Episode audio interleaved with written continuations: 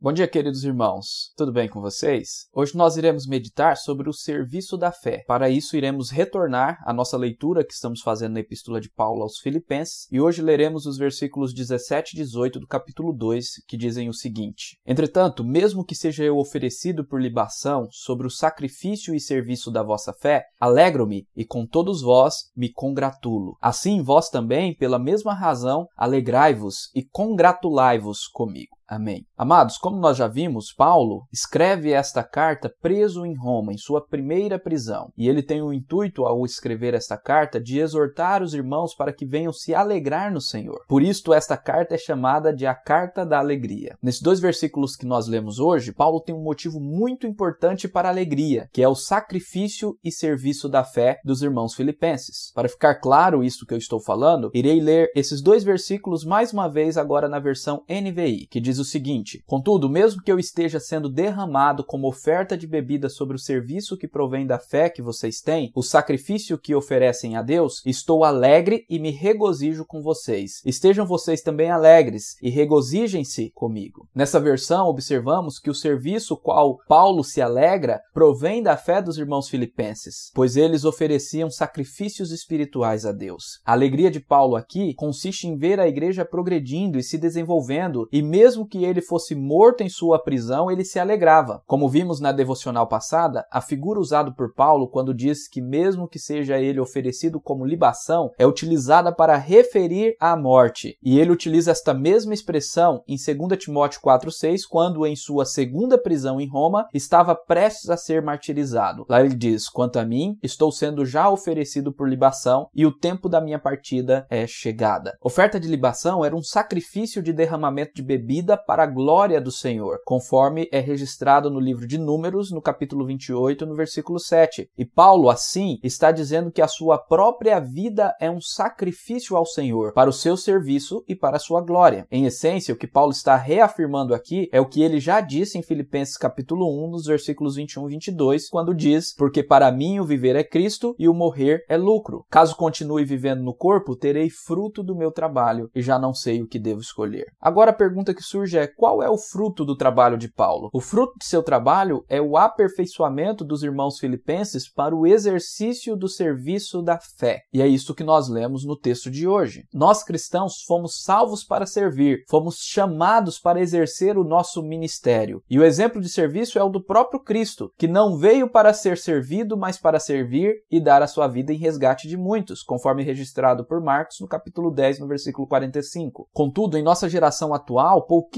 cristãos se dedicam ao serviço da fé. Poucos estão dispostos a se sacrificarem em prol de outros, por amor a Deus e por amor às pessoas. Os ditos cristãos de nossa época se tornaram consumidores do produto evangélico produzido pelas igrejas da nossa geração. Como consumidores, não vivem a fé cristã, apenas querem usufruir do produto comprado e criticar quando este produto não atende às suas expectativas. Nesta perspectiva, segundo o reverendo Ricardo Agreste, nossas igrejas acabam se tornando ou balcões de prestação de serviço ou auditórios repletos de frequentadores, como em um cinema ou em um teatro. E no final da peça ou do filme consumido, os frequentadores fazem a sua crítica, da mesma forma que dão notas para os restaurantes no iFood, no Facebook ou no Google. Hoje o culto estava cinco estrelas. Hoje eu darei apenas duas estrelas porque os cantores desafinaram. Hoje o pastor criticou o meu pecado de estimação, darei apenas uma estrela porque o pastor me ofendeu. Meus queridos irmãos, precisamos de fato retornar ao conceito bíblico de igreja e compreender que a igreja é uma comunidade que serve. Isto é, todos os cristãos que se tornam membros de uma igreja local são chamados para servir e se não estão servindo, está errado. Todos no corpo de Cristo têm um papel. Todos devem se dispor a servir e a sacrificarem o seu tempo em amor dos outros. É por isso que fomos salvos, se é que fomos de fato salvos. Em outro trecho da palavra do Senhor, nós vemos também esta verdade, como por exemplo na epístola de Paulo aos Efésios, no capítulo 4, nos versículos 11 e 12. Lerei na versão NVI: "E ele designou alguns para apóstolos, outros para profetas, outros para evangelistas e outros para pastores e mestres, com o fim de preparar os santos para a obra do ministério, para que o corpo de Cristo seja edificado." Claramente neste texto vemos que Deus designou alguns líderes como pastores e mestres a fim de preparar os santos, isto é, a igreja, os cristãos, todos os que se tornam membros do corpo de Cristo. Estes então são preparados pelos líderes para a obra do ministério, para que o corpo de Cristo seja edificado. Nesse texto nós vemos que o papel do pastor não é fazer tudo sozinho, como muitas pessoas pensam, pois acreditam que é contratado para fazer no lugar delas. Não, o texto nos diz que o papel dos pastores, como de todos os outros líderes que Deus deu à igreja, o papel é preparar os irmãos para servirem, cada um em seu ministério, para que o corpo de Cristo seja edificado. Agora leiamos os versículos 15 e 16 deste mesmo capítulo de Efésios. O texto diz: Antes, seguindo a verdade em amor, cresçamos em tudo naquele que é o cabeça, Cristo, dele, de Cristo, todo o corpo, ajustado e unido pelo auxílio de todas as juntas, cresce e edifica-se a si mesmo em amor, na medida em que cada parte realiza a sua função.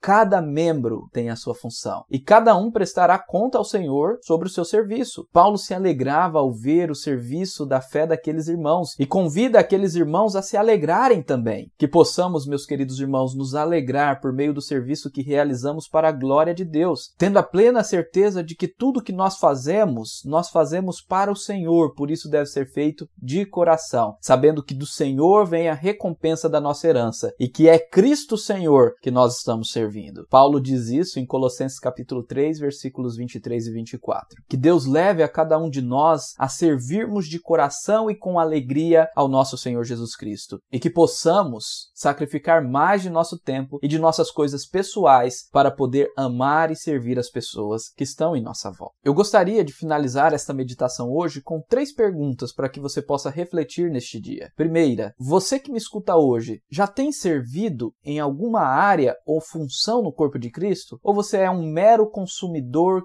crítico da fé. Segunda, o que falta para você começar a servir? Ou se já serve, como você pode melhorar a forma que você tem servido em seu ministério? E terceira pergunta, se ainda não serve, em qual área você poderia servir para a edificação da igreja e para a glória de Deus? Medite nessas perguntas em nome de Jesus e que Deus muito nos abençoe nesse dia para a glória dele. Amém.